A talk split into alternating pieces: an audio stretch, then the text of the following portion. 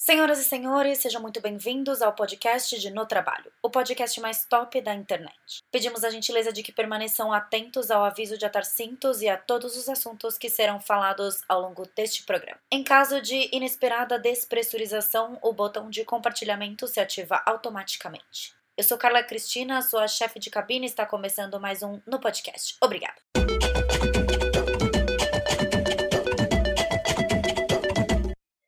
Oi, pessoal, estamos em mais um episódio de No Podcast. Hoje a gente vai falar sobre um assunto que a gente nunca falou aqui nesse podcast, que é dinheiro. A gente vai falar de dinheiro.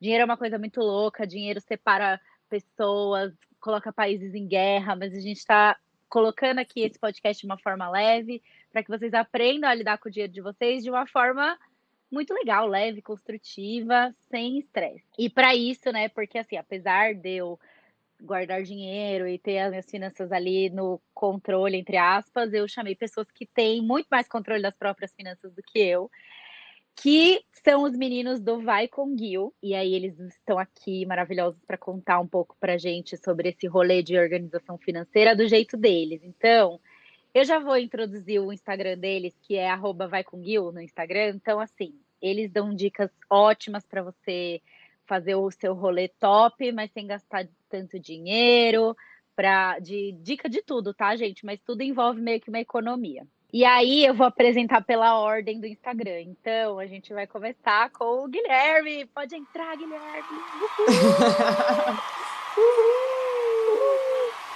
Oi, pessoal que está ouvindo o podcast no trabalho.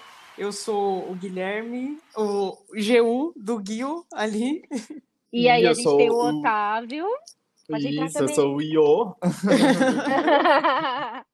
o complemento. Conta o que vocês fazem, quantos anos vocês têm, quanto tempo vocês moram juntos. Eu acho que, primeiro, a descrição que você fez foi perfeita, eu adorei. Que é exatamente isso, a gente fala sobre forma simples de você aproveitar a vida gastando pouco. Porque a gente sempre viu que dinheiro realmente é um problema, né? As pessoas encaram como um problema e ele não deve ser um problema. Na verdade, ele tem que ser o agente solucionador das coisas, né?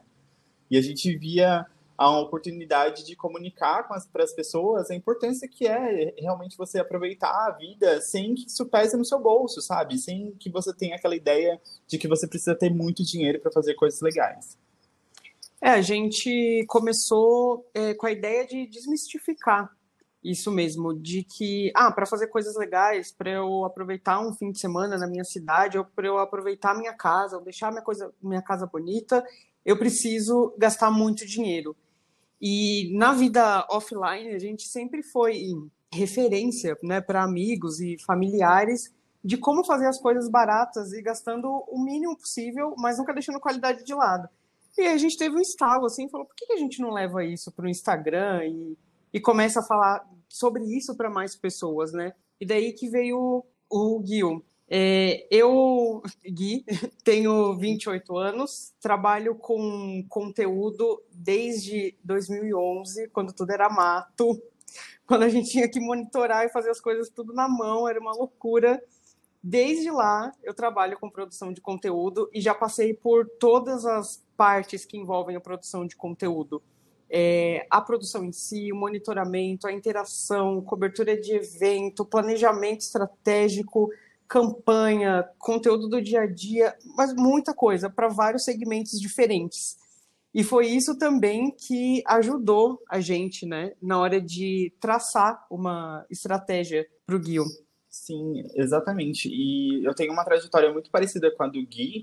É, eu tenho 26 anos e eu também trabalho com conteúdo e, por coincidência ou não, mas eu trabalho com conteúdo em uma empresa financeira. Então, eu também falo de dinheiro no meu trabalho tradicional e falo de dinheiro no Guio. Então, eu consigo fazer essa troca muito boa, assim, de, de informação, de ideias, sabe? E eu consigo administrar muito o que eu aprendo na minha vida física e levo para o trabalho e vice-versa. Ah, isso é ótimo, porque vocês conseguiram fazer isso virar parte da realidade de vocês. E eu acho uhum. que é um ponto importante quando a gente fala de finanças, é que a gente tem que fazer isso virar parte da nossa realidade. Então, cuidar das finanças tem que ser um hábito, assim como é escovar os dentes, tomar banho, comer, enfim. Exato.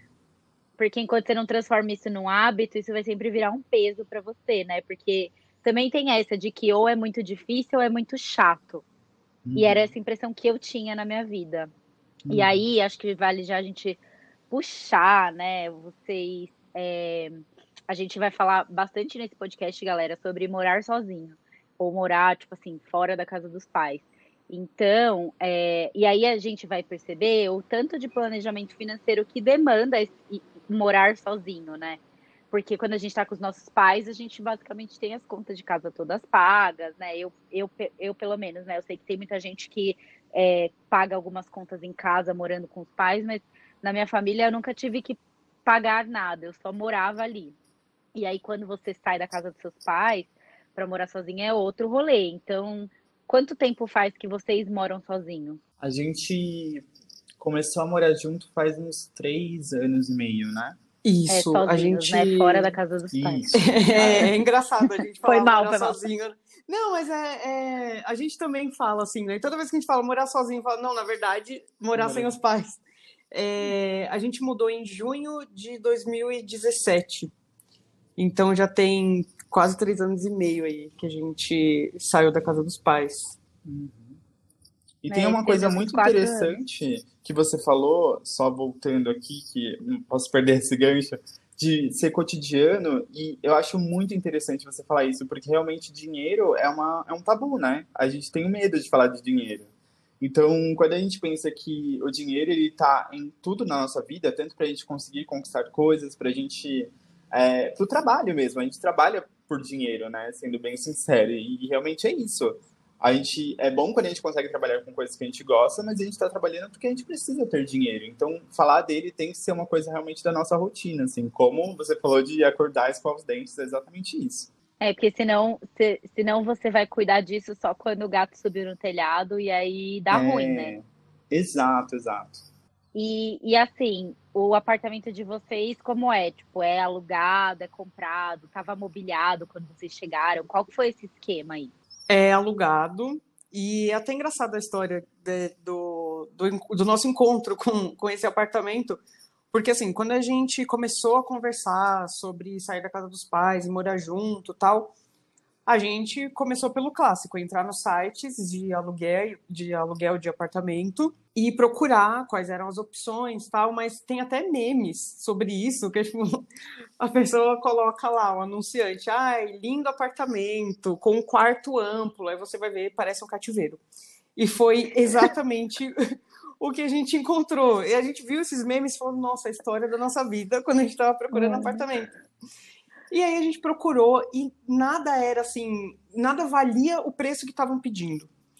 E aí a gente falava, nossa, essa pessoa está cobrando X mil reais no aluguel só porque está no centro de São Paulo, mas nem era uma parte tão boa assim do centro, enfim. E a gente ficou meses nessa. E visitava apartamento que a gente tinha visto online, não tinha nada a ver com o anúncio, era ruim e tal. E aí a gente falou, quer saber, vamos fazer uma coisa do jeito analógico. Vamos sair andando pelo bairro que a gente quer alugar e ver se encontra alguma coisa. E aí nessa, a gente viu uma placa num prédio a gente olhou e falou, nossa, tá alugando, vamos entrar aqui, né? Aí a gente, nossa, deve ser muito caro, não sei o quê. E quando a gente entrou, é, é muito engraçado, foi uma coisa meio cósmica, assim, né? Porque a gente falou, vai ser aqui que a gente vai morar. Só que a gente não Já bateu, ideia. já bateu a, a Bateu. conexão com o lugar. Sim, a gente começou a olhar e abriu janela e viu que estava tudo em ótimo estado, tal. A gente falou, não, não é possível. Aí perguntou o preço para o zelador que estava mostrando o apartamento.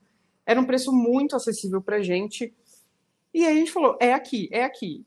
E aí depois de umas semanas, né, a gente visitou de novo. Falou, vamos visitar agora num outro dia da semana, num outro horário. E a gente esqueceu tudo que a gente tinha visto online, todas as pré-negociações e coisas que a gente estava conversando.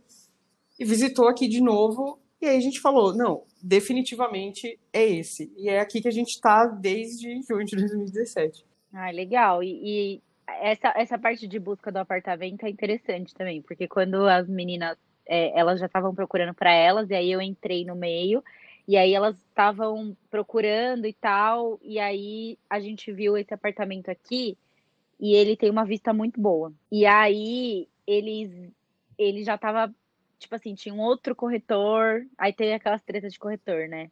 Um outro, tipo assim, ele tava alugado para corretora que a gente estava falando, mas não tava para outro cara. E aí a gente, foi mó treta, tipo, e aí a gente, no final das contas, a gente conseguiu alugar, tipo, foi foi complicado nesse aspecto, mas deu tudo certo. E aí a gente tem, aí a gente tá morando nesse apartamento há quatro anos.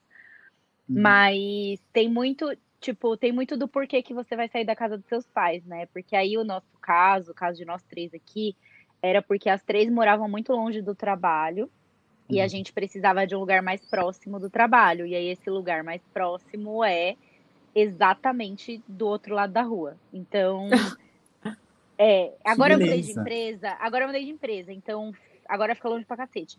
Mas antes, quando eu trabalhava, é, quando a gente trabalhava, elas ainda trabalham lá, a gente mora, a gente mora do outro lado da rua. Então, é, o critério que a gente tinha para procurar um apartamento era um lugar que fosse próximo ao trabalho. E aí, assim, a gente tem a sorte de não ser um bairro tão disputado, e então a gente conseguiu pegar um preço até que ok no apartamento e tal. Mas acho que o, o essa treta de procurar também tem muito o ponto assim, ah, para mim a escolha do bairro é a primeira coisa que você faz. Uhum. uhum. Tipo, que bairro que você quer morar. E aí, assim, não adianta você querer morar na Vila Olímpia e pagar 600 reais de aluguel. Tipo, isso Exato. não existe. Calibrar a expectativa, né? Tudo na vida é calibração de expectativa. E aí, assim, é, em São Paulo, por exemplo, né, a gente, né, nós três moramos em São Paulo. Em São Paulo não tem nenhum lugar que você vai alugar um apartamento por menos de 1.500 reais. Assim, tipo, Sim. é assim, um lugar tipo um lugar que seja perto dos centros comerciais, né, dos centros de negócios, ou que seja um lugar legal e tal, a gente nem tá falando aqui de Itaim, tá? Tipo, a gente tá falando de um bairro uhum, ok. Uhum. Então, para quem quer morar sozinho, tem que. É a primeira coisa que você tem que entender é quanto que custa o aluguel na região que você quer morar, né? Exatamente. Pelo menos pra mim foi assim. Total. Essa é a primeira dica, realmente, assim, é você ter uma visão do quanto você pode arcar com aquilo, né? Porque às vezes você acha um valor que você fala, não, tudo bem, eu consigo, mas é bom você pensar que você tem um tempo, né? Não é só, ah, eu consigo o primeiro mês. Você vai ter que conseguir pelo menos uns três meses. Você vai ter que planejar isso direito para você não se arrepender depois também. É, e o, isso do critério foi a proximidade com o trabalho também contou pra gente, porque Muito. eu morava no Cangaíba, que é perto da, da Penha, na Zona Leste, daqui de São Paulo, e trabalhava na Vila Olímpia. Então, só de transporte eu passava, sei lá, umas quase quatro horas por dia entre ida e volta. Então era uma loucura. Eu saía às seis e meia da Vila Olímpia, chegava em casa e ia dar nove quase. E o Otávio morava em Santo André e trabalhava na Vila Madalena. Então eram distâncias muito grandes. Então esse foi um dos critérios para a gente também, proximidade com o trabalho. E aí a gente passou a gastar assim meia hora, né, para chegar no trabalho. E o segundo ponto também, que eu acho que é legal quem está pensando em sair da casa dos pais pesar, é assim, os lugares que você frequenta, as coisas que você gosta de fazer. É, se fica perto, se você encontra um apartamento que está próximo dessas coisas, vai ser muito mais fácil e mais econômico, né? É importante dizer que a gente fazia muita coisa pelo centro, então por isso que ia contar muito encontrar um apartamento no centro. Hoje a gente está na Bela Vista. E muita coisa a gente faz a pé, praticamente tudo, né? Acho que 95% Sim. das coisas, na verdade, pensando no pré-pandemia, né? Cinema, teatro, restaurante e tal, era basicamente tudo a pé. E isso fez a gente economizar horrores com aplicativo de, de táxi, de transporte, metrô e ônibus, que era o que a gente mais pegava. Então, às vezes, pode ser até que você encontre um aluguel que vai parecer um pouco mais caro você olhando só o valor dele ali cru, mas se você parar para pensar o tanto que você vai economizar com essas outras coisas, também pode ser que compense, né? É, esse é um pensamento que eu tenho para os próximos passos, sabe? Porque se um dia eu precisar mudar, e eu sei que isso eventualmente vai acontecer, é, não só a proximidade com o trabalho, mas é, também tinha o fato de que o bairro que eu moro hoje é, e o lugar que eu trabalho, ele, que eu trabalhava, não tinha uma estação de metrô muito, pré, muito próxima. Então você tinha que andar tipo uns 20 minutinhos até o metrô para pegar o metrô, para pegar um, uma linha de trem e tal. Então, no meu caso, e na época eu tinha carro, então eu não precisava me preocupar tanto assim com a proximidade das coisas nos rolês. Só que agora que eu vendi meu carro e eu uso bastante Uber, isso se tornou uma preocupação do tipo quanto que eu vou gastar de transporte para fazer as minhas coisas. E aí tem todo esse tema aí. Mas acho que além disso, né, que, de, que a gente tem que pontuar é que não é só o aluguel, você tem que estar tá preparado para pagar condomínio, que no caso é bem caro. Tipo, uhum. ainda mais se o prédio. Ah, eu quero morar num prédio com piscina você pode ter certeza que a piscina vai ser cobrada e vai bem cobrada. Exato. Quanto, mais coisa tem o prédio, mais você vai ser cobrado por isso, porque é, o condomínio, para quem né, não, não tem muita familiaridade, é meio que uma conta rateada entre todos os moradores dos custos para o condomínio estar ali. Sim. Então, tipo, é a, a, a, conta de luz do condomínio, o salário dos, dos colaboradores, né, dos funcionários da limpeza, dos porteiros, segurança, é, tudo que é taxa de manutenção preventiva e corretiva, manutenção de piscina, de sala de jogos, academia, equipamento novo, tudo isso vai ser cobrado de você na taxa do condomínio. Então, é, o condomínio aí, quanto mais legal ele for, mais caro ele vai ser. Então, Sim. condomínios aí de prédio com piscina, você espere pagar uns 700 reais de condomínio, no mínimo. Exato. 700 reais de condomínio é barato ainda. Exato. E tem até uma, uma, coisa legal que uma vez uma amiga minha falou e eu guardei assim para sempre. Todas as vezes que eu for pensar em mudar de apartamento, eu vou pensar nisso. Que ela diz que todos os prédios que eles têm ladrilhos do lado de fora, você é cobrado pela manutenção do ladrilho. E eu nunca tinha pensado nisso. E ela, ela falou: presta muita atenção no prédio que você for escolher, porque se do lado de fora não for é, pintura normal, for um prédio mais antigo, normalmente os prédios antigos são assim, você é cobrado pela manutenção. Então é muito legal você pensar nessas coisas a mais, né? De que não tá só no, no valor do condomínio, às vezes. É são contas que vêm depois. Uma dica prática que é legal a gente falar aqui também antes de você se mudar, você, sei lá, já pesquisou, sabe mais ou menos quanto pode ou quanto vai pagar de aluguel, tem que planilhar, pegar um Excel, o mais básico que seja, uma linha para cada custo que você vai ter, sempre considerando o aluguel com o condomínio e as contas básicas que são é, os fixos, né, que todo mundo vai gastar, que é luz, água, internet e supermercado.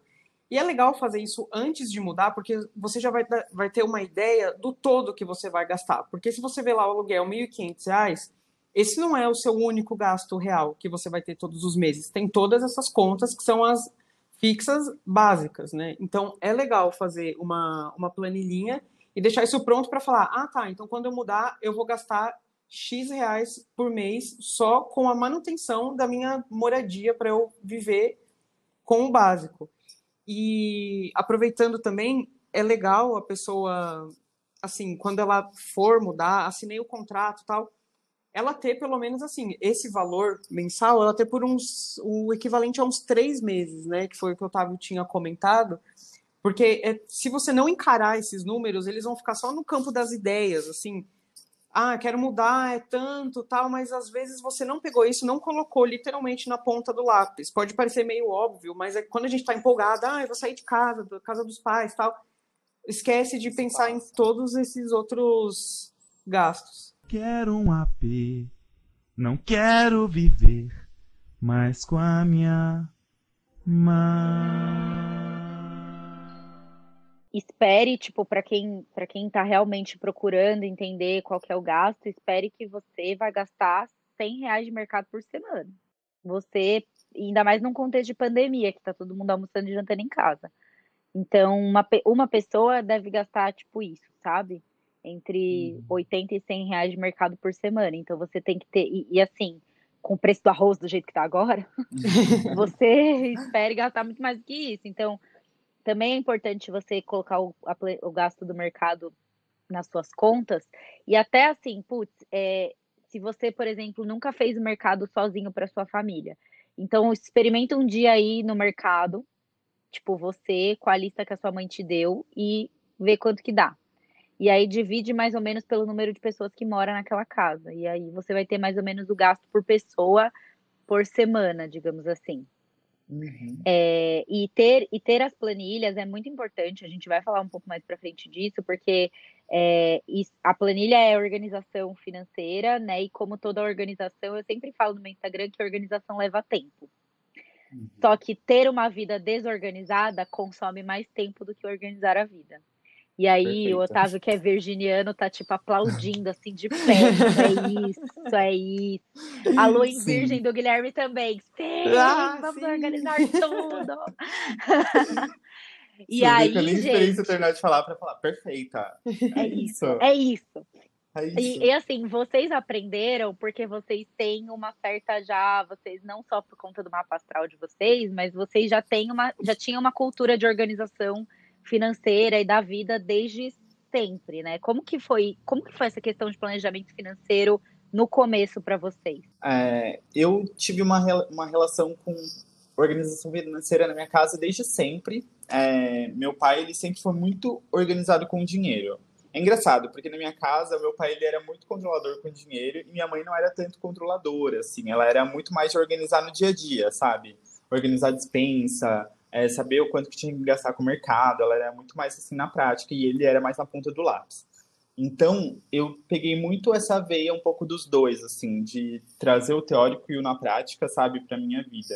Então, desde criança, assim, ele sempre me falou, olha, começa a guardar dinheiro porque uma hora você vai precisar. É, ele me dava cofrinho de presente, para você ter uma noção. Teve uma época, quando eu era criança, que eu tinha coleção de cofrinho. Sim, uma Gente, é uma pessoa que vai ser milionária daqui a uns anos. Vai falar, Nossa, isso, vai falar isso na entrevista da Forbes. Eu fazia coleção de cofrinhos quando eu era criança. Kinder. Não, mas assim, é, é realmente para falar que isso veio muito cedo, sabe? E que eu tenho muita consciência de que isso realmente é um privilégio, assim, que poucas famílias têm essa consciência financeira desde sempre que passam isso para os filhos, sabe? Então, ele sempre me deu essa visão de que, olha, um dia você vai precisar ter um carro, um dia você vai precisar ter uma casa, então se organiza, sabe? É, você vai precisar de dinheiro, o dinheiro ele vai ter que estar no seu dia a dia, assim, é uma coisa que você vai ter que ter uma familiaridade mesmo, sabe? Não ter medo dele, porque ele faz parte das coisas para você realizar as coisas e você se manter também, sabe? É, comigo foi bem diferente.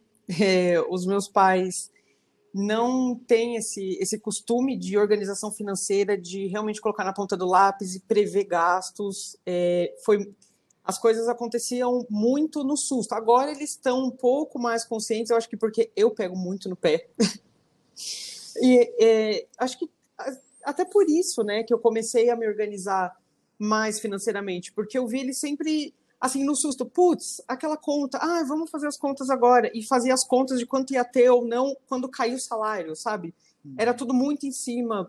E eu falava, não, eu vou me organizar para não ser tão assim, tipo, é, era muito imediatista. E aí eu vendo isso, comecei a me organizar. Em casa eu ajudava com algumas contas menores, porque eu, né, na época que eu era estagiário, tal, eu tinha um salário muito baixo, então eu ajudava com alguma coisa assim, ah, você é o que mais usa a internet. Eu, tá bom, então eu vou pagar a internet, não tem problema. Mas as coisas mais pesadas de gastos de uma casa, eu não ajudava. Isso também contribuiu muito para eu conseguir me organizar financeiramente para fazer as coisas que eu queria fazer, tipo viagem, e até me organizar também para ter uma reserva de dinheiro quando a gente resolveu morar junto. É, então foi bem o contrário assim do, do dia a dia do Otávio, mas aí eu acho que entra um pouquinho do mapa astral também, de querer ter tudo sempre uhum. Organizadinho e também de ver e falar, não, peraí, eu vou fazer um pouco diferente e tentar ajudar os meus pais também. Então sempre falei para eles se organizarem, como isso era importante, e isso também que fez a gente virar um pouco da, dessa referência para pais e amigos que eu comentei lá no começo, de organização e de como fazer as coisas economizando e sempre com bem precavidos, assim. É, dinheiro, ele é uma herança, né? Não o físico, uhum. mas a consciência financeira é uma herança também. Você passa isso adiante, né? Seja você é, ensinando sobre a importância dela, do, do, do dinheiro, da consciência, seja você indo ao contrário, você sendo um gastão, sabe? Você vai passar essa imagem para o seu filho também. Ou você sendo muito imediatista, como o Gui falou, de sempre estar é, tentando realizar as coisas, sabe? Sempre precisa ter aquela, é, pagar aquela dívida. Sempre é o momento, sabe? E isso você passa para frente também. Total. E, e assim, a minha realidade foi diferente de vocês dois. E aí acho que é legal é, ter pessoas tão diferentes para falar aqui, porque os meus pais, eles é, nunca tiveram condição de guardar dinheiro, então, quando eles. Meus pais são paraibanos, daí quando eles vieram para São Paulo, eles é, tiveram que trabalhar muito. É a, é a história tradicional da maioria do, dos nordestinos que chegam em São Paulo. Então, meu pai uhum. veio para trabalhar na empresa do meu tio, do meu tio avô, então trabalhou lá por um tempo. Minha mãe estava fazendo faculdade, se formou, prestou concurso e tal. É, e aí eles são minha mãe e meus pais foram muito privilegiados pela estabilidade da minha mãe, né, por causa do concurso público, então eles tiveram muito acesso a, a, a coisas que a maioria das pessoas que vêm para São Paulo não conseguiria, mas eles nunca foram de guardar dinheiro porque eles nunca conseguiram guardar dinheiro. Então, uhum. o salário era suficiente para pagar as contas, não é que tinha, tipo, tinha uma vida de luxos que gastava e tal, e aí no final do mês não tinha nada é porque não tinha mesmo. Tipo, o dinheiro deles era para pagar o mercado, as contas e o aluguel, e é isso. E, e aí, depois de um tempo, meus pais começaram a ganhar melhor e tudo mais, e aí é, eles tiveram. É, daí começou a, a, a vida ficar mais confortável, digamos assim. E, e aí, para mim, o que pesou o aspecto foi duas coisas. Meus pais nunca me ensinaram a nunca me ensinaram efetivamente a me planejar financeiramente. Então era sempre num conselho de ah, você precisa ter, tipo assim, era sempre assim, você precisa ganhar um bom salário, você precisa ter uma vida estável e tal. E, e um contexto é, muito de trabalho e não tanto de planejamento financeiro. Uhum. E os meus pais, é, quem quem já me acompanha há um tempinho e quem já ouviu meus outros podcasts sabe que meus pai, meu pai é, é uma pessoa muito controladora. Em termos de controlar, assim, os lugares que eu ia, os horários que eu chegava em casa, tanto que o fato de eu ter saído de casa foi uma discussão com meu pai por causa de horário, por causa de horário de chegar em casa. E aí, a única coisa que eles nunca me controlavam era o meu dinheiro. Então, quando eu comecei hum. a estagiar e ganhar dinheiro, eles não controlavam isso. Tipo, eles não tinham. É, eles não. Eles não se metiam nas minhas finanças. Então, o único lugar que eu extravasava a minha liberdade era nos meus gastos. E aí, isso uhum. me tornou uma pessoa muito consumista. Uhum. E aí, é até engraçado falar sobre isso, porque eu, de uns tempos para cá, de acho que uns nem de meses, mas acho que de uns anos para cá eu tenho falado assim um pouco mais, cada vez mais sobre o consumo consciente, de como a gente tem que gastar o dinheiro da gente né, de forma responsável e tal. É, mesmo eu não levando isso a, tão ao pé da letra, mas é, eu entendo a importância hoje. Só que, como todo hábito, é muito difícil de você quebrar. É tipo parar de fumar. Uhum. E eu uhum. falo que é tipo parar de fumar porque eu faço terapia com uma terapeuta especialista em compulsão. E ela trata, assim como ela trata uma compulsão alimentar, ela, a, a compulsão por compras, ela é tratada da mesma forma. E, e aí agora, recentemente, é, eu tenho, assim, eu tenho feito terapia já há muito tempo, mas eu tenho recentemente tido mais monitoramento e consciência das, de onde eu gasto o meu dinheiro. E aí é um processo, gente, você que tá ouvindo, que é muito foda. Porque no final, porque no final do mês você olha, tipo assim, a minha planilha de gastos, ela é um pouco mais detalhada, porque eu, eu tenho todas as linhas ali das gastos com a minha casa, então tipo, aluguel, tal, uma coisa que eu faço, que eu acho muito legal, que eu recomendo que todo mundo faça, é que a primeira linha ou uma das primeiras linhas da sua planilha de gastos seja o quanto você vai guardar. Porque se uhum. você deixa a linha, e é uma coisa psicológica, tá? Se você deixa a linha no final, você não guarda. Mas se você deixa ela nas primeiras posições, é um dinheiro que você já está contando que você vai guardar. E aí, é, eu já tenho tudo esplanilhado e tal, só que dentro da minha despesa de cartão de crédito, que é o que eu mais uso, eu tenho as categorias das compras. Porque aí eu sei exatamente o quanto eu estou gastando com transporte, o quanto eu estou gastando com comida, o quanto eu gasto com mercado. Então eu separo a comida, tipo iFood, tal, tal, tal. Eu separo e o gasto com mercado eu deixo em outro, outra linha. Eu tenho tudo que eu compro para o Instagram, então tudo que eu compro para produzir conteúdo e tenho a linha da divers... chama diversão da Carla. E aí, a minha, é, e a minha terapeuta falou isso. Você não, não pode, tipo, tratar isso com, radica, com radicalismo, sabe? Você tem que ter no seu mês ali, nas suas despesas do seu cartão de crédito, uma linha para você, para você gastar com o uhum. que você quiser. É, e aí, enfim, eu tenho isso tudo muito detalhado, porque aí eu sei exatamente aonde tá, onde eu tô, onde eu tô gastando mais ou menos. E aí, nos primeiros meses que eu fiz isso, é, é muito difícil ver o quanto você gasta com coisas. E aí eu sou muito chata, eu sou, eu te, você tem que ser honesto na categorização. Porque o dinheiro que eu gasto no que eu, que eu gasto para fazer conteúdo, eu tiro o dinheiro da minha conta do Instagram. Então, tipo, uhum. tudo que eu ganho de publicidade, é, eu devolvo. A Carla CNPJ devolve para Carla CPF. Uhum. E aí eu sou muito criteriosa com o jeito que eu avalio. Então, se eu comprei isso para produzir conteúdo, isso vai na linha do Instagram. Se eu comprei isso porque eu queria e não porque eu vou produzir conteúdo, eu jogo na linha da Carla. E nos primeiros meses doeu ver o quanto eu gastava sem ter necessidade.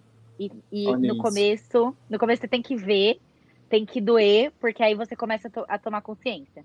Não é legal, não é agradável, você vai querer desistir, você vai querer, tipo, não olhar a fatura do seu cartão de crédito nunca mais, mas é necessário para que você tenha um planejamento financeiro. Então, olhando do outro lado, de uma pessoa que é consumista e que trabalha com. É, eu trabalho com beleza, tanto no meu, no meu emprego um quanto no meu emprego dois, né, que é o Instagram. Então, eu preciso de sempre produtos novos para produzir conteúdo. Agora eu estou começando a receber das marcas, mas eu passei muito tempo sem receber de várias marcas, mas agora que está começando a mudar. E ainda assim eu gasto bastante dinheiro. Então, como que eu dou uhum. visibilidade para isso, sabe? E aí eu tenho lá quanto que eu ganho, quanto que eu estou gastando no cartão, cada despesa. Só que nunca foi um processo natural para mim e até hoje ainda não é. Tipo, não, não é natural, mas eu tô eu tô indo na força do ódio, mas eu tô. Nossa, mas muito legal ouvir o seu relato, porque isso é importantíssimo. É, é, realmente começa a organização por aí, sabe? E uma coisa legal também disso que você comentou, quando você começou falando dos seus pais e tal, eu comentei isso dos meus pais, e mas também era uma realidade um pouco parecida no sentido de que não tinha dinheiro para guardar. Eu falava, nossa, mas ah, não tenho dinheiro para guardar, quero fazer coisas, quero ter. O sonho da minha mãe e do meu pai era fazer uma viagem juntos. Eles casados assim há 30 anos, eles nunca tinham feito uma viagem juntos. E aí eu falei, gente, vocês vão ter que ver as prioridades. Não, vocês não conseguem é, com que, é, fazer com que sobre dinheiro para vocês guardarem para fazer uma viagem, então vocês vão ter que abrir mão de alguma coisa. Vamos supor que, ele tivesse, que eles tivessem a linhazinha de versão do, do Marcelo e da Anaí, né, que são eles dois teria que tirar alguma coisa dali e colocar na primeira linha de esse dinheiro eu vou guardar. E foi doloroso para eles, eu ajudei muito, acompanhei de perto, e é um, um comportamento que mudou para eles há pouquíssimo tempo, assim, não tem nenhum ano que eles começaram a ver as coisas de forma diferente, mas justamente por isso, porque eu falei, se vocês querem fazer alguma coisa, mas não tá sobrando, peraí que vamos ver que alguma coisa eu sei que vocês vão conseguir ajeitar aqui. E aí eles pararam de, de consumir, mas assim, com, com muita dor, porque a minha mãe, você comentando assim, eu, eu vejo um pouco da minha mãe também, de, de comprar as coisas e tal, e não, não refletir muito. E aí ela parou para refletir e falou: Putz, é verdade. Eu acho que se eu parar de comprar um pouco tal coisa, um... ela gostava muito de lenço, um exemplo prático. Ela falou: Eu compro muito lenço, mas eu já tenho um monte. Por que, que toda vez que eu saio, eu volto com lenço? Uhum. E ela começou a rever esses hábitos. O meu pai também. Meu pai era uma coisa assim: perfume, perfume, perfume, perfume, perfume, perfume pra lá, perfume pra cá, muita coisa. E ele parou e falou: peraí, será que eu preciso? Vou parar um pouco para ver se eu consigo reorganizar tudo isso. Aí eles reviram tudo. E eles conseguiram fazer uma viagem, eles realizaram o sonho deles. Eles, o sonho da minha mãe era ir para Portugal com meu pai, porque a mãe dela era portuguesa lá, eu quero conhecer muito tal. E eles conseguiram ir. Eu falei, eu vou ajudar vocês, porque eu sei que vai rolar, vai rolar. E assim, parcelado, enfim. Eu falei, em vez de vocês pagarem uma parcela de alguma coisa um bem material que para eles naquele momento não estava fazendo sentido, vocês podem pagar uma parcela de uma experiência que vocês querem ter. Então, acho que também entra um pouco nisso é essa coisa de, de dosar e equilibrar, assim, tirar um pouco de um lado que você acha que não está mais fazendo tanto sentido para priorizar uma coisa que você quer conquistar. E eu acho que entra o, o sair da casa dos pais e morar sozinho, entra um pouco aqui também. Porque a gente vai ter, quem, quem quer sair da casa dos pais, morar sozinho, uma coisa que a gente fez também é assim, dar uma segurada com um tipo de gasto para poder ter e juntar para ter essa reserva que a gente comentou de três meses tal, para você poder ter a sua casa. Então entra um pouco esse lance de, de priorização, né? Sim. Tem até um exercício que eu já ouvi falar, vocês podem até pesquisar depois, que chama Matriz da Felicidade, que é exatamente isso. É você é entender o que te traz felicidade. Sabe aquela coisa bem de você pegar as coisas e ver se aquilo te traz felicidade? Dá para você fazer isso também com os seus gastos. Então, aonde você está gastando e aonde você quer é, guardar para poder realizar, sabe? E aí você coloca isso realmente num papel, assim, olha, eu estou gastando muito, às vezes, é, sei lá, num café, ou eu estou saindo muito e eu estou voltando com meu lenço. É, é, você colocar isso e ver, tipo, no fim das contas, o que, que vai me trazer mais felicidade? Será que guardar mais agora e viajar depois? Então, isso vai ser minha priorização, sabe? É aqui que vai estar o meu, meu foco. E acho que também é importante admitir que você gosta de determinadas coisas. Então, tipo, para mim, eu, eu, tô, eu tô já há mais de um ano fazendo terapia com essa terapeuta agora. E eu demorei todo esse tempo para chegar à conclusão de que eu gosto de maquiagem, que comprar uhum. maquiagem, usar maquiagem me faz feliz. Sim. Só que assim, a gente tende a achar tipo que determinada coisa é supérflua, tende a achar que tipo, ai, eu só a felicidade tem que estar nas coisas, sei lá, não materiais e tal. E, tipo assim, para mim, não é que a felicidade está na, em comprar maquiagem em si, mas está no prazer de usar a maquiagem, de me expressar através da maquiagem e tal. E aí eu falei isso pra ela, eu falei, bom, eu gosto, tipo assim, eu gosto de comprar maquiagem. E eu trabalho uhum. com isso. Então, tipo, não é que. É, assim, é uma coisa que me faz feliz. Só que tô gastando muito dinheiro com isso. Aí é o uhum. segundo passo, ela fala, tá, a gente não vai tirar isso de você, porque você gosta disso. Mas como uhum. que você minimiza isso? Tipo, como que você. É, tipo, é assim. É, a diferença entre o remédio e o veneno é a dose. É sempre. Esse é um, tipo um mantra que eu tenho na minha vida, né? Então, se a diferença entre o remédio e o veneno é a dose, como que você usa. Você, tipo, ah, você gosta de maquiagem, você gosta de comprar maquiagem, no caso da sua mãe, sua mãe gosta de comprar lenço. Como que a dose de comprar lenço ela é só um remédio e não um veneno, sabe? É quanto uhum. você consegue equilibrar isso para não deixar que isso é, que isso se torne uma coisa que vai é, como que eu posso dizer? Eu perdi as palavras, mas é tipo como que você deixa você controla isso e não deixa isso te controlar? Que acho que esse Sim. é o, o ponto principal, assim. E, e, é, e é um exercício diário. Eu acho também que a gente tem obviamente, uma construção social. Gente, todo podcast a gente fala de terapia, fala de construção da sociedade machista, tudo. Esses, essas pautas estão em todos os podcasts da, de No Trabalho. Mas a gente vive também numa sociedade em que condiciona o homem, independente da orientação sexual dele, condiciona o homem a ser o provedor, trabalhar, e o homem é mais incentivado pela sociedade a se planejar financeiramente, enquanto a mulher é menos incentivada.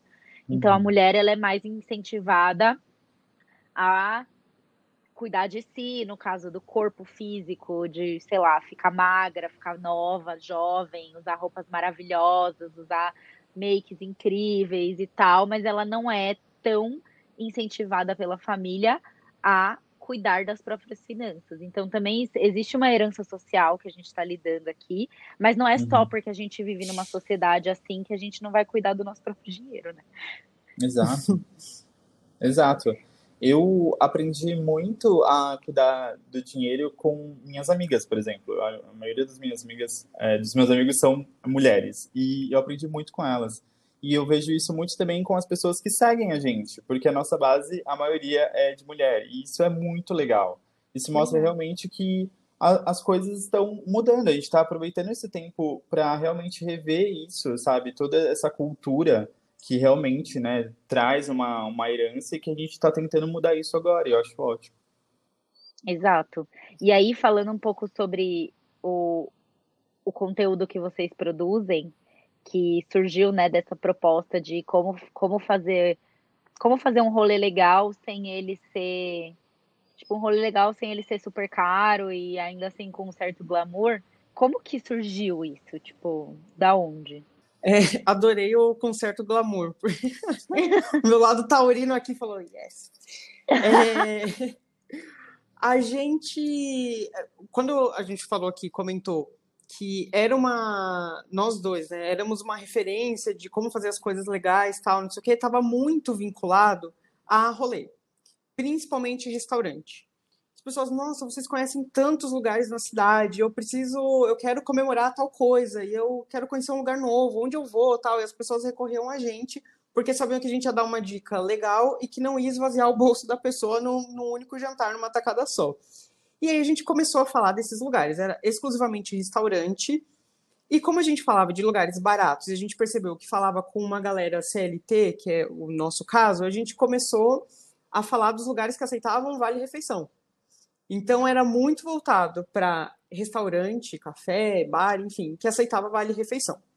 E a gente ficou conhecido por isso. Ah, vocês conhecem todos os lugares que ah. aceitam VR e tal, não sei o quê. Eu conheci e... vocês por isso, inclusive. Olha só. Olha só. A tá vendo? É nossa, sim, VR, VR aqui, meu Deus, nossa religião. É, e aí a gente começou é, a fazer conteúdo muito em cima disso e conhecer vários lugares tal. Mas aí veio a pandemia. E aí a gente falou, os restaurantes estão fechados, a gente falava de restaurante. O que, que a gente faz agora? Uhum. Acabou o guio? Não, não, pelo amor de Deus, é uma coisa que a gente adora fazer e tal, e tava encaminhando para um crescimento, ainda não tava, né, um super, um é. super Instagram, assim, mas já tava... Era uma comunidade bem fechada. Exatamente, era pequeno e tal a gente falou, o que, que a gente vai fazer? Aí a gente parou para pensar e falou, bom, a gente faz um conteúdo muito regionalizado, porque a gente fala de lugares para você conhecer em São Paulo. Tinha, assim, uma viagem ou outra que a gente fazia, mas era, assim, conteúdo uma vez por ano que a gente mostrava esse tipo de coisa.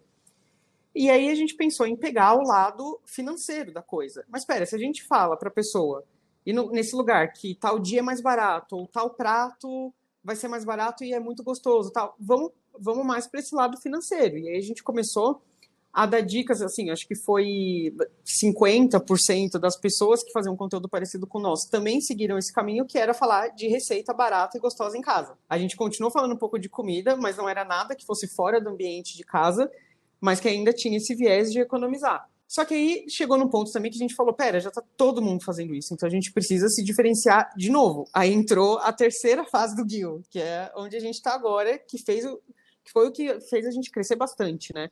Uhum. que é falar especificamente do dinheiro. Só que sempre voltado com esse viés prático, né? Não é tão teórico, a gente entra um pouco assim quando a gente fala de planilha, por exemplo, ou o conteúdo que a gente fez com dicas para a pessoa pedir desconto nas compras dela, tal, mas sempre com esse viés prático de assim, ah, você não aguenta mais olhar para as paredes da sua casa, né? Peraí que a gente vai te dar uma dica muito baratinha de você fazer uma decoração legal. E a gente come começou a perceber que isso estava trazendo mais pessoas, justamente porque a gente não estava mais focado só em São Paulo, né? Num conteúdo que só fazia sentido para quem estava em São Paulo, para quem fosse vir para São Paulo. Quero um AP, não quero viver mais com a minha mãe. A gente está nessa fase que fez a gente crescer horrores, né? A gente cresceu o quê? Umas em número de seguidores, que não é só não é o único número que a gente tem que olhar, mas fez a gente crescer o quê? Umas quatro vezes, né? Sim. Desde que a pandemia começou. Justamente Quando porque eu comecei a gente começou a, seguir entrar... vocês, vocês eram pequenos mesmo. Então, e agora a gente fica assim, meu Deus, olha essas pessoas aparecendo aqui, tá ficando uma comunidade maior, mas é legal porque continua engajado, a gente continua é, conseguindo conversar com as pessoas e identificar as pessoas, isso é muito legal, porque tem os, os Gil Lovers lá e, e que continuam com a gente, que vibram quando a gente faz uma collab, uma parceria, então foi muito legal, fez a gente evoluir horrores, assim. Eu é, sou eu muito que... Gil Lover. Maravilhoso.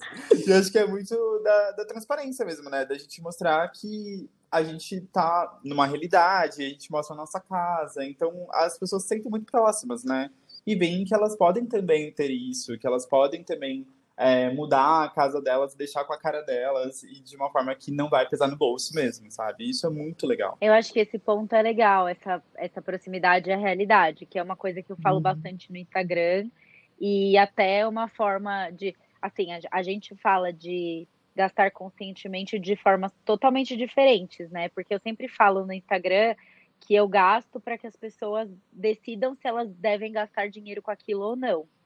Então, às vezes alguém me fala, vem falar no direct assim, ai, ah, você, eu, eu comprei a, a base e tal por recomendação sua, já quero comprar essa outra que você falou ontem. Eu falei, não. Eu falo, não compre. não, você não precisa de duas bases. E eu sempre falo isso, as pessoas acham até engraçado, sabe? Porque falar, ah, você é blogueira de beleza, você fala de produto e você fala pra gente não comprar. Daí eu falo, não, na verdade, assim, eu te dou opções, eu, te dou, eu tô te dando opções. Mas você não precisa ter todas, você não vai usar todas. Eu não vou usar todas. Tipo, eu, eu mesmo sendo criadora de conteúdo, não uso todas. Então, é, você não precisa gastar dinheiro com isso. E, e aí eu sempre falo sobre isso e, e, e, falo muito sobre o consumo consciente dessa forma. E quando eu falo de algum produto, se eu gostei ou não gostei, do porquê que eu gostei, do porquê que eu não gostei, não é, é, é, é porque a pessoa, eu quero dar para a pessoa condições dela decidir aonde ela vai gastar o dinheiro dela. Então, é, tipo assim, essa semana teve um exemplo de que eu fiz, eu falei de um iluminador que eu não gostei. Uhum. E eu simplesmente não gostei porque eu tinha uma expectativa e ele não atendeu a minha expectativa. Só que através da minha é, da minha opinião, várias pessoas decidiram comprar porque elas estavam procurando um produto que era exatamente o que eu tava falando para elas que ele era. então, tipo, as pessoas falavam, não, tudo bem, você me ajudou, a, você ajudou a, me ajudou a decidir se eu comprava ou não. Então é, é, meio que isso, é como você fomenta o consumo consciente. E outra forma também que eu gosto de fazer, e que eu faço muito com amigas é, que também são influenciadoras, é eu mando produtos para elas e elas me mandam produtos delas e a gente troca. E fica tipo uma temporada. Então, ai, ah, tem um produto lá na casa da fulana, vai passar uma temporada lá na casa da fulana, aí depois ele volta, aí depois ele vai para outra pessoa, porque eu não, eu não consigo usar produtos até o final. É muito difícil usar um produto até o final, a não ser que eu goste muito, muito, muito dele, eu esteja muito empenhada em acabar com ele, mas eu não consigo, eu não tenho condição. Então, assim, o produto vai ficar parado, estragando. Uhum. Então, como. E, e eu incentivo as pessoas que me seguem a fazer a mesma coisa, sabe? Tipo, ah, você tem uma roupa que tá parada, você tem um, sei lá, uma bolsa, um, uma maquiagem que você não tá usando, ou que você, tipo assim, que você não tá usando porque você não gosta. Às vezes é porque, ah, sei lá, não gosta da cor dessa paleta de sombra. Por que, que você vai deixar ela parada lá? Sim. Juntando poeira na sua casa, estragando e tal. Então, é, é também incentivar que as pessoas, primeiro, comprem com consciência e, segundo, desapeguem das coisas que não trazem alegria, né? Que é o famoso método Marie Kondo de, de se livrar das coisas, se aquilo te traz alegria ou se não te traz alegria. Então, ah, enfim, eu, eu acho que são aprendizados, até no meio que a gente tá de, de influenciadores, acho que vocês nem tanto, né? Mas acho que eu, do lado da beleza e da moda, é um meio onde as pessoas são muito incentivadas a gastar dinheiro. Uhum. Porque é um mercado que tem muita novidade e tal. Então, até uma recomendação que eu vou dar para as pessoas aqui que estão lendo, que estão lendo, não, que estão ouvindo, é se você tem, se você está precisando dar uma economizada, cancele todos os newsletters de loja do seu e-mail. Nossa, é Exato. verdade. Isso é ótimo. Todos. Ativa o adblock. ativa um adblock, porque senão, minha filha, você fica nesse loop eternamente.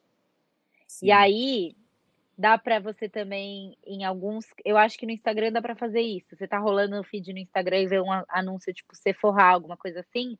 Dá para você clicar nos três pontinhos. Tem um três pontinhos no cantinho ali do anúncio. E você tem uma opção de não quero ver, não quero ver mais esse tipo de anúncio. Então também é uma forma de você evitar esses gatilhos. Falando como uma consumista compulsiva, é, eu sou muito influenciável pelos anúncios que eu vejo, tanto em e-mail quanto no Instagram.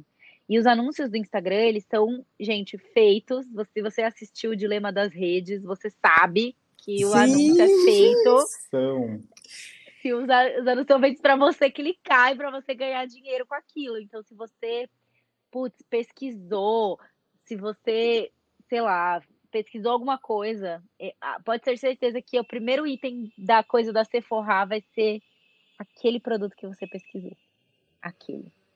Uhum. Então, Eles te ouvem, eles te ouvem. É, literalmente, né? Porque eu tava falando de roupa com o Otávio. é, eu uso praticamente assim, 98% do meu guarda-roupa é de camiseta básica, sem estampa. Acho que eu tenho duas camisetas com estampa.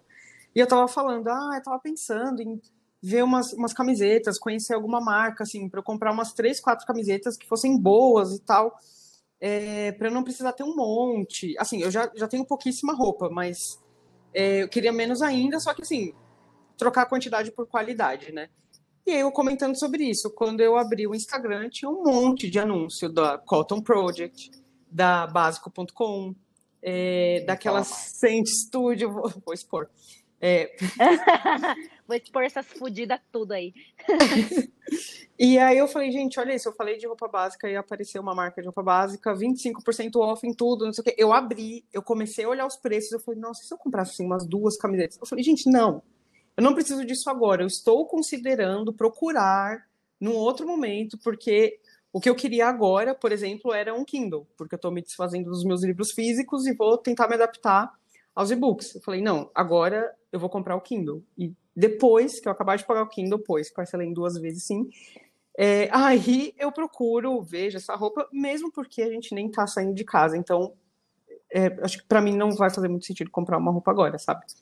É, e essa ideia da troca que você comentou também é legal. Eu tô aqui pensando, ver uma peça assim que eu não uso, mandar para um amigo, uma amiga. Não, eu achei incrível, uma ideia fantástica. Essa Sim. que eu nem tinha pensado e que eu acho que é muito fácil de colocar em prática. Sim, e sabe o que eu pensei? Que a gente já fez isso uma vez. A gente tinha o, o creme da Nivea, de, o azul, de latinha, a gente tava com dois potes aqui. Só que esse creme, ele dura assim, o resto da tua Dez vida. anos. Você compra pote. E aí a gente tava com dois. A minha mãe e a minha irmã tinham comentado que queriam começar a cuidar mais da pele e tal, como que a gente fazia aqui em casa, quais eram os passos, não sei o quê. E na época eu tava usando só o nível como hidratante pro meu rosto inteiro. Só que mesmo assim durava demais, porque o Otávio tava usando um dia sim, um dia não, tal. E aí a gente acabou comprando um outro, porque tava na promoção. E aí, sem ter precisado, mas enfim, a gente tava com dois aqui. E eu falei, pera, eu vou passar isso aqui pra minha mãe. E isso fez ela e a minha irmã começarem a cuidar mais da pele. No fim das contas, elas viram que outros hidratantes eram melhores pra elas, tal, não sei o que, e começaram a usar o nível só de vez em nunca. Mas isso foi legal, porque rolou uma, uma coisa de, de consumo consciente, porque tava sobrando aqui em casa. Passei pra elas, elas começaram a incluir um hábito que elas já queriam incluir na vida delas sem gastar, porque elas pegaram o creme que tinha saído daqui de casa. E aí começaram, inclusive, a fazer mais coisas que a gente, né? Tipo a máscara, que a minha irmã mandou um vídeo em tutorial esses dias pra mim no WhatsApp, que ela tinha feito uma máscara caseira pra esfoliar a pele dela. É, e consumo consciente, ele é diário, assim, né? Ele é um exercício mesmo. Não é uma coisa que você pegou na sua vida e isso é pra sempre, assim. É um exercício realmente. Tipo, eu mesmo, eu sou muito adepto da, de roupa de brechó. Adoro um brechó, porque é baratinho, consigo achar coisas muito pontuais. Quando eu preciso, eu vou lá e procuro, por exemplo, tô precisando de um shorts, eu vou lá e procuro um shorts. Isso funciona muito pra mim. Mas nessa pandemia, eu estava em casa e comecei a ver site de loja, e fui entrando em site de loja, e fui vendo, eu falei, ah, agora eu posso talvez comprar isso. E quando eu vi, eu já tava com o carrinho cheio. Eu falei, não, isso não sou eu, sabe? Eu acho que não, não é assim que funciona pra mim. Vamos voltar, vou, vou tentar ver se tem algum brechó online, ou se não, vou esperar mais um pouco, sabe? Daqui a pouco eu vou achar uma, uma oportunidade. E é isso, é um exercício. Ah, isso também que do, do anúncio que você comentou, eu faço isso. Quando eu vejo o anúncio, eu falo, não, não, não quero ver, porque você olha e fala, hum, e se eu entrasse aqui rapidinho só para dar uma olhada? Aí de repente você já está colocando os dados do seu cartão. É, uma coisa que eu faço, assim, quero um livro, eu comprava bastante livro, né? Eu tava mais das roupas, mas eu era muito dos livros. Eu tinha uma lista enorme, na verdade tem uma lista enorme na Amazon que eu vou olhando lá quando eu vou começar uma leitura nova tal. E aí eu colocava um monte de coisa no carrinho. Ah, esse livro eu quero muito, esse, esse, esse, esse. Aí se fosse um site que tinha coisas além de livros, tipo a Amazon mesmo, colocava um outro, um outro negócio. Ah, isso, nossa, lembrei daquilo. Ah, vou olhar todas as sessões aqui do site e tal. Eu colocava tudo que eu supostamente queria ou precisava tal no carrinho. Só que uma coisa legal é você coloca no carrinho e aí deixa o carrinho lá, sei lá, dois dias. E aí depois você volta no carrinho e olha para ver se tudo que você tinha colocado dois dias atrás, se o seu eu daquele momento quer ou precisa daquilo. Isso, para mim, pelo menos, funciona muito. Porque quando eu vou olhar, tem coisa que eu nem lembro. Eu falo, gente, eu coloquei isso no carrinho, não é possível. Eu acho que esse site tá de brincadeira com a minha cara, incluiu isso aqui, só vou comprar. Mas não, eu tinha colocado. E aí depois eu vou ver e falo, gente, mas eu não, não, não, quero isso agora. Sei lá, eu queria dois dias atrás, mas eu olhei e agora revi que, tipo, não preciso comprar, tipo, sei lá, cinco livros de uma vez. Não, leio um, paro. Agora não, porque com Kindle eu já coloquei uns 15 livros lá. Então, por isso que é uma coisa que realmente é, de, inclusive livros comprados. É, é uma coisa que é, é do dia a dia, que não é não acontece do, do dia para noite. Você acorda, ai ah, não, parei, não é assim, é, é, é, difícil, mas é uma coisa que com o tempo você vai você vai lidando bem, assim. Totalmente. Acho que também falando sobre morar sozinho e morar na sua própria casa, uma coisa que eu recomendo e aí é tipo assim, nunca alugue um espaço maior do que o que você precisa. Verdade. Porque quanto mais espaço, mais coisa. E quanto mais coisa, mais gasto. Você vai querer então, preencher, né?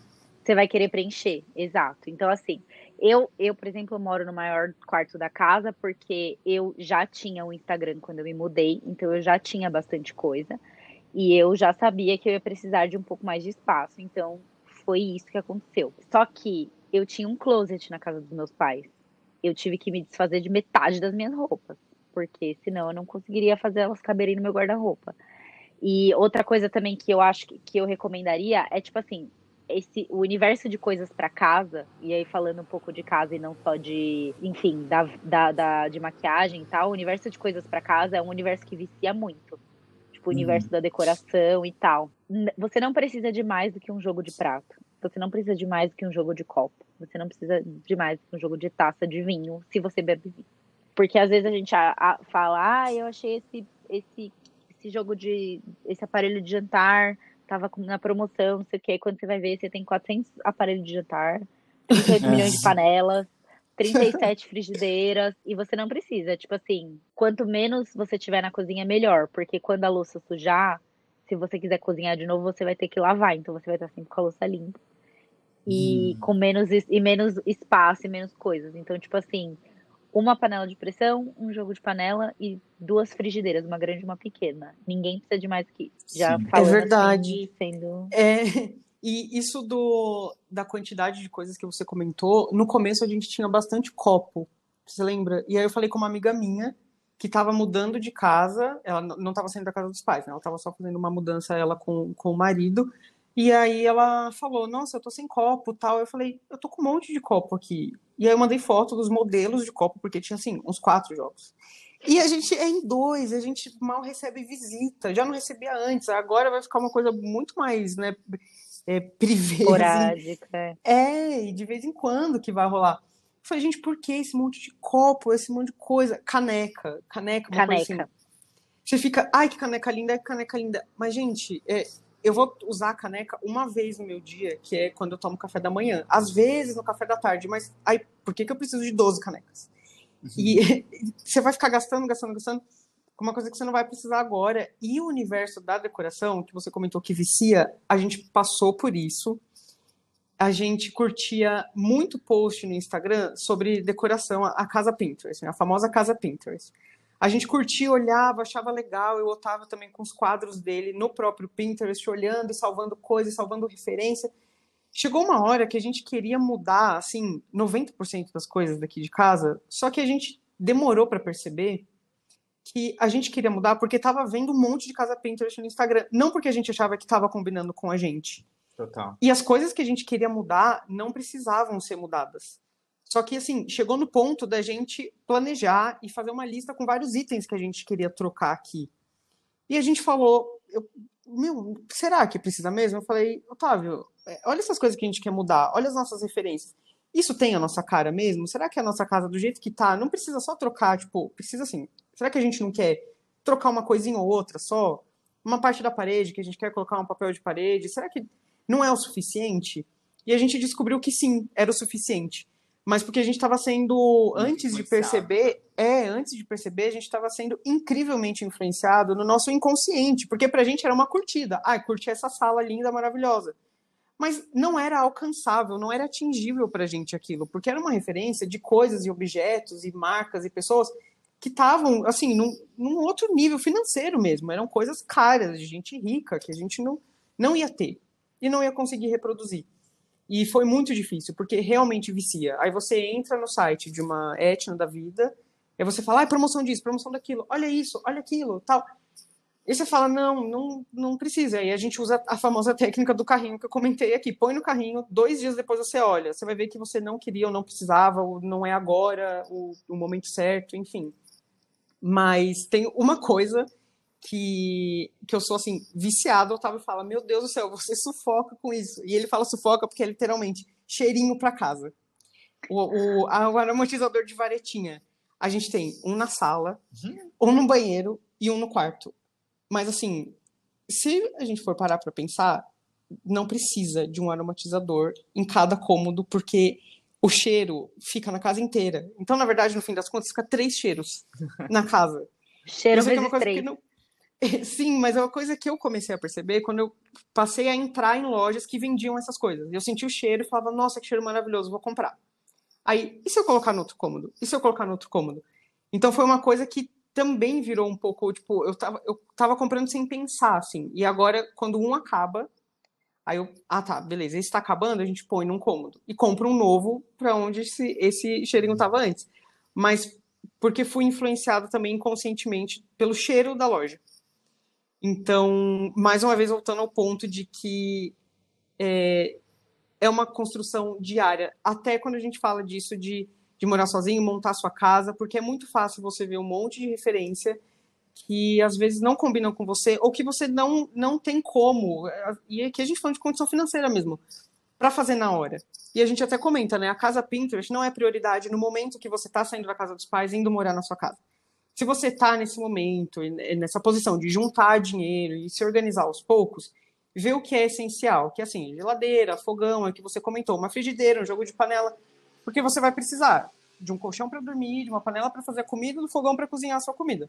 Se você quer mudar ou precisa, tipo, não, não faço questão da casa montada na hora, tal, então é melhor você não pensar na casa Pinterest agora e tomar bastante cuidado com as referências, porque às vezes a referência pode virar uma coisa um pouco tóxica, assim pensa no que combina com você, no, na quantidade de objetos, né, que, que combina com você o que você precisa mesmo. Ainda mais se for morar uma pessoa só, né? Não vai precisar é. de uma, um arsenal de coisas, né? O principal é o essencial primeiro, né? E depois vem a decoração. E uma coisa que eu recomendo muito também é na escolha de louça e etc. é você tentar ser o mais básico possível dentro da cartela que você gosta. Então, tipo assim, se você não gosta de prato branco, que você acha que é coisa de restaurante, compre um jogo de prato cinza, azul marinho. Mas assim, eu, eu falando por experiência própria, jogo de prato estampado enjoa. E aí, dali a um ano, você não vai mais aguentar olhar para aquele prato, você vai querer tacar ele pela janela e você vai, ter, vai querer comprar outro. Então, assim, é, é, até meio chato falar isso, porque aí você fala, ah, você vai ter uma casa sem graça, que não vai ter nada de cor, não sei o quê. Mas, tipo, se eu pudesse voltar no tempo e olhar para as coisas que eu comprei e que eu mudaria, eu mudaria várias dessas coisas. Tipo, eu teria menos caneca, preciso, tipo, ah, preciso me desfazer de caneca, de garrafa de água, de Tupperware, que tem um monte de Tupperwarezinho, potinho, vários potinhos. Então, assim, é, é, e até ser um pouco frio, sabe? É praticar o desapego. Então, tipo assim, uhum. é, acho que a gente também tem muito esse apego a coisas materiais, sabe? A gente tem que aprender a ser um pouco mais desapegado com os bens materiais. De tipo, ai, é, nossa, mas e se eu usar essa louça? Eu sempre lembro do episódio da, de Friends, que a Mônica, ela tem um jogo de pratos para quando a rainha vier jantar na casa dela. E aí é um jogo de pratos hiper caro, de porcelana chinesa e não sei o que e tal. E aí ela fala, tipo, ah, é quando a rainha vier jantar aqui, ela nunca usa esse prato. Então, tipo assim, tenha coisas e compre coisas que você realmente vai usar. Sim. Se você tá falando, tipo, você tá olhando seu guarda-roupa e você fala assim: Ah, eu vou usar esse casaco quando eu fizer, tipo, tal coisa, quando eu for. Um dia eu vou usar. É, e não, você não vai usar. E a gente, eu falo isso sobre no podcast de consumo colaborativo de moda. Você não vai usar, tipo assim, não adianta. Uhum. E aprenda, aprenda a ser desapegado com isso. Então, tipo assim, ah, eu a- às vezes eu mando mensagem pra alguma amiga assim, falo, ai amiga, eu tô com uma coisa aqui, ó, que tá parada. E, meu, não importa se é da Urban Decay ou se é da, sei lá, mano, da lojinha da esquina. Não, Uhum. não tem, não tem o apego, porque você não pode ter apego. Porque o apego faz você virar um acumulador, né? E aí você. Sim. A gente, a gente vê aqueles episódios do acumuladores, sabe? Que o cara abre a, a- a casa dele, aí tem, tipo, ah, ele guardou pacote de bolacha do primeiro encontro que ele teve com a esposa dele, sabe? Assim. É. Aí eu fico pensando, toda vez eu olho pra isso, aí eu fico olhando minhas coisas aqui, eu falo, meu Deus, eu tô acumulando muito, preciso, preciso me desfazer de um algumas coisas. E É, dá uma exato. leveza depois que você começa a desapegar. Fala, não vou usar isso, papel, um monte de papelada. Esses dias a gente fez, acho que todo mundo passou por isso no meio da pandemia, que é pegar a famosa caixa de documentos importantes, que no fim das contas você vai ver que nem nada ali era importante. Você guardava umas coisas que não, tem, não tinham sentido nenhum, uma nota fiscal de um negócio que você comprou há 10 venceu. anos. É, boleto do aluguel que tá pago. Imagina, a gente já pedimos 10 vezes assim para a imobiliária mandar por e-mail, mas eles mandam em papel. A gente paga e depois tem que jogar fora, porque não adianta guardar esse papel, porque tá pago. Eu tenho um comprovante digital, mas enfim. E acaba virando uma coisa de, de acumular. Um- Uma coisa que eu estava pensando aqui agora, que a gente comentou de planilha e de montar a casa tal. Uma coisa que a gente fez antes de mudar, assim, a gente assinou o contrato, viu que ia, vir aqui para o apartamento e tal. A gente fez uma planilha de móveis e coisas que a gente queria colocar aqui em casa. Então, sofá, rack, mesa, armário. A gente tinha as referências e coisas que a gente achava legais e bonitas tal. Então, a gente colocava uma planilha, uma abinha para cada cômodo da casa. E dentro dessas abas, links dos produtos. Então, nossa, olha esse sofá que lindo. E aí tinha lá o que era o sonho da vida, mas que era caríssimo, e a gente saía procurando similares. E a gente colocava os links lá. E aí a gente pintava a linha de verde, se era tipo assim, beleza, dá para comprar, a gente pode pagar, é bonito, e é isso, fechou. E a gente colocava amarelo se, hum, se por acaso a gente desistir do que a gente pintou de verde, tem esse que é, é a definir. E aí o vermelho era assim, não, esse é caro, a gente já olhou todos, tal, esse aqui tá fora de cogitação. E a gente fazia essa lista, era muito legal para ter uma visibilidade do, do tanto de coisas que a gente ia colocar dentro de casa e também de quanto a gente ia gastar com esses móveis. Acho que é uma, uma dica legal também, porque senão fica um monte de referência solta. E às vezes também você vê um sofá que para você não vai combinar com aquele rack que você também acha bonito. Aí você vai ter que procurar um outro rack e você vai encontrar alguma coisa que combine que pode ser que seja mais barato também, enfim. Então, a o Excel, assim, vai ser o seu melhor amigo né, nessa, nessa Não saga. Não tenha medo do Vocês Excel. são, vocês são os reis do Excel, gente. Tudo é Excel, tudo é Excel. E, não, e tá certo. E até assim, olhando, por exemplo, para decoração, tipo, ah, você vai montar sua casa agora. Você quer saber o que que você pode economizar, o que que você pode, o que que você não deve economizar. Eu recomendaria que você não economizasse em sofá e colchão. São as Uhum. duas coisas que eu falo, tipo, não queira economizar nisso. Tipo, compre o que você Sim. gostar e o que for confortável. Porque sofá desconfortável e colchão desconfortável é um bagulho que você não vai conseguir sobreviver. O resto, tudo tem, tipo, solução, sabe? Não precisa ser Exato. não precisa ser a mesa de jantar maravilhosa que tem, sei lá, um vidro Madeira feito de por lei. freiras. É, É. madeira de lei, feito por freiras cegas. Não, não precisa. Não, Não importantíssimo isso do, do sofá e do colchão. E, gente, vai na loja, prova, para não comprar um negócio pela internet e se arrepender. Porque isso é um dinheiro que não volta para você. É, os objetos que a gente não precisa ter essa super preocupação, não tem problema, né? Ah, Não. Mesa, A cadeira, comprou rack, né? a gente comprou online. Mas o colchão a gente falou, não, tem que ir na loja. Ah, tem. E mesmo na loja é bom prestar atenção. E uma dica que a gente dá aqui é chegar e falar assim: ah, eu queria ver o colchão mais barato. Pode, pode ser que você não goste, não ache confortável, não combine com você. Mas peça para ver, porque se você só chegar e falar que está procurando um colchão XYZ, o vendedor O cara vai, vai te empurrar um de 10 mil reais.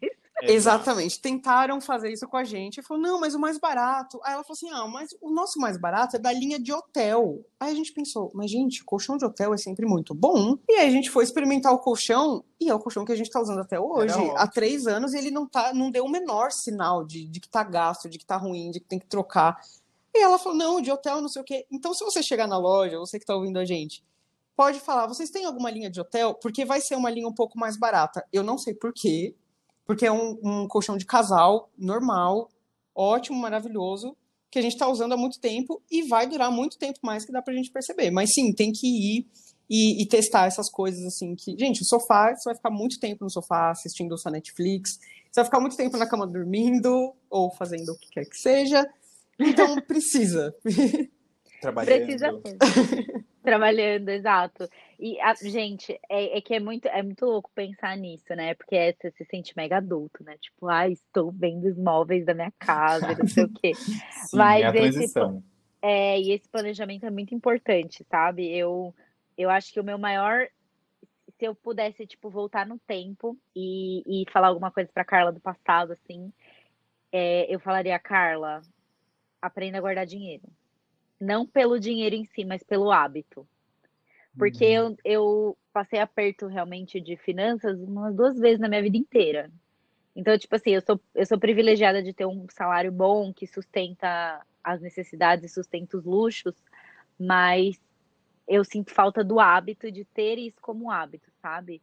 De, ai, Uhum. Carla, guarde dinheiro e crie o hábito de não gastar tanto. Porque eu acho que isso é fundamental. Tipo, aprenda, aprenda a gastar melhor o seu dinheiro. Se eu pudesse voltar no tempo, era esse conselho que eu dava pra Carla do passado, ia ficar tudo bem. Vocês têm um conselho pro, pro Gil do, Gil do passado? Nossa, Muito profundo isso. Ah, eu dei uma filosofada aqui, né? Não, eu amo. Olha, eu acho. Eu não sei se o. Eu acho que o conselho que eu daria para o Guil do passado seria mais no sentido de do vai com o Guil em si do que o conselho financeiro, assim. Eu acho que e na verdade seria um conselho que serve para a vida, que é no tempo certo as coisas acontecem. Pode ser no sentido de dinheiro, que você vai guardar dinheiro, mesmo que seja assim, meu, sobrou 50 reais. É dinheiro, é dinheiro. E no tempo certo você vai ter uma quantia para fazer alguma coisa que você tem vontade, que você quer. Eu daria esse conselho de que no tempo as coisas vão acontecer. Por que, que eu disse que isso tem mais a ver com conteúdo e tal? Porque volta um pouco naquilo que eu comentei de que a gente criou a nossa comunidade, a gente conheceu um monte de gente. Só que em vários momentos a gente ficou assim, meu, será que é isso mesmo? Será que as pessoas vão gostar da gente? Teve muito questionamento de, de validação, né? De validação externa. Será que as pessoas vão gostar? A gente está falando da gente, mas as pessoas querem saber? Será que o que a gente está contando aqui é, é útil mesmo? E a gente percebeu que sim, é útil. E com o retorno das pessoas que falam: Nossa, eu comecei a fazer isso porque vocês me deram a dica, vocês me ajudaram. E quando vocês falam, eu vejo um story, eu vejo um conteúdo, eu vejo que vocês estão muito próximos, parece que eu estou conversando com um amigo, tal, não sei o quê. Aí a gente vê que não, peraí, o que a gente está falando aqui é, é vale a pena para alguém, sabe? Essas coisas que a gente tem aprendido, a gente não é guru de nada, a gente está aprendendo também, a gente vai compartilhando à medida que a gente descobre as coisas também. É, nada está escrito em pedra e é verdade absoluta, então eu diria isso, que porque quando a gente começou, dentro da gente, na nossa cabeça, a gente sabia é, dessas coisas e tinha essas dicas para a gente mesmo. E quando a gente começou a passar, falou, ah, será? Mas vamos indo. E a gente, vários momentos, né? Parou para falar, hum, não sei, mas agora a gente vê que tá, que tá rolando, né? É, eu acho que isso que o Gui falou, ele serve para muitas situações, sabe? Pra gente, quando a gente foi é, achar o nosso apartamento e que a gente precisou ter calma, sabe? Pra entender que uma hora vai acontecer, a gente vai achar um bom lugar, a gente vai conseguir, sabe? Então, para você que também tá aí ouvindo, acho que o importante é você saber que as coisas vão acontecer no tempo que elas têm que acontecer, assim. Começa a procurar o seu apartamento, começa a realmente fazer essas contas antes, porque uma hora vai acontecer realmente. E às vezes, se você for com muita ansiedade, você vai acabar metendo os pés pelas mãos, sabe? É, e é Isso ruim. legal, sim, e isso também é legal quando você começa a, a tentar materializar o mínimo possível, assim, é, já vai te ajudar a conseguir aquilo. Não, não é um papo o segredo, não, não é. Não tô Ah. querendo cair na, na autoajuda aqui, mas se você tenta materializar, que foi o que a gente comentou é, quando a gente falou de fazer uma planilha de quanto você vai gastar, mesmo que você ainda não tenha assinado o contrato, não começou a procurar ainda, só sabe mais ou menos quanto você pode pagar de aluguel. Já é alguma coisa, porque você já começa a pensar, e querendo ou não, às vezes até de uma forma inconsciente, a sua energia já vai ficar um pouco nisso de nossa, eu gastaria isso aqui, eu consigo, ou não, não consigo, eu tenho que esperar um pouco. Então você começa já a, a, a se animar com aquilo, porque eu guardava dinheiro para sair da casa dos meus pais sem saber quando eu ia sair, e antes de conhecer o Otávio. E, e aí depois que você muda também, eu acho que esse conselho de no tempo as coisas acontecem, vale também para quando você colocar os pés na sua casa. Vai demorar para você se sentir em casa e é normal. Quando a gente se mudou, a gente estava super empolgado com o apartamento em si, a localização, as coisas que a gente foi decorando aos poucos e colocando tal. Viu que estava dando certo, mas chegou um dia que eu virei para o Otávio e falei: Você está se sentindo em casa? Aí ele falou: Nem um pouco. Eu falei: Nossa, eu tô aliviado, porque eu também não tô me sentindo. Mas assim, no começo isso é absolutamente normal, porque pensa que você passou vinte e tantos anos numa mesma casa, ou pelo menos em casas diferentes, mas com as mesmas pessoas, e de repente você foi para outro bairro, num outro contexto, uma outra rotina, muda, vira assim, vira de cabeça para baixo tudo que você estava acostumado a viver. Mas depois de um tempo, e são meses, não é uma coisa que vai durar um ano, você vai se acostumar e você vai começar a se sentir em casa e falar: não, isso aqui é meu. Você se, se apropria das coisas que estão ali à sua volta. Então, o conselho de tudo no seu É tempo calma, também vale para isso: é calma e vai rolar. sem ansiedade. Quero um AP, não quero viver mais com a minha mãe. Gente, arrasou. Eu amei. Eu achei que tá incrível. Todos os podcasts eu saio com essa sensação de dever cumprido, de que a gente passou a informação de que a gente queria. E eu achei o máximo. Para quem tá ouvindo, a gente vai fazer vários conteúdos além desse podcast. Então, fique de olho nas nossas redes sociais, porque a gente vai ter muita coisa legal para compartilhar, tanto eu no Instagram do Gil, quanto o Gil no meu Instagram. Então, a gente tô dando um spoiler aí que vai ter conteúdos crossover aí para vocês. Meninos, eu queria agradecer. Eu achei que foi muito rica a nossa conversa. Já tô com vários Sim. insights. Sim, a gente. Riquíssima!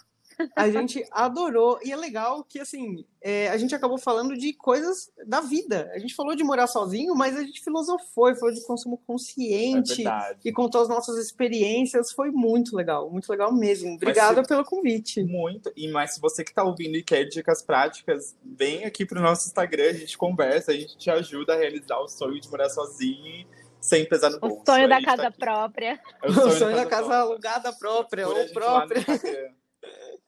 Vai com Gui. Exato, gente. Sigam Vai com Gil. Maravilhosos. Obrigada. Sigam no trabalho, maravilhoso. Sigam Se no você tá ouvindo esse trabalho. podcast e não conhece o Insta da Carla, segue no trabalho também. Ai, gostei, isso. muito bem. Obrigada, gente. E é isso, galera. Muito obrigada.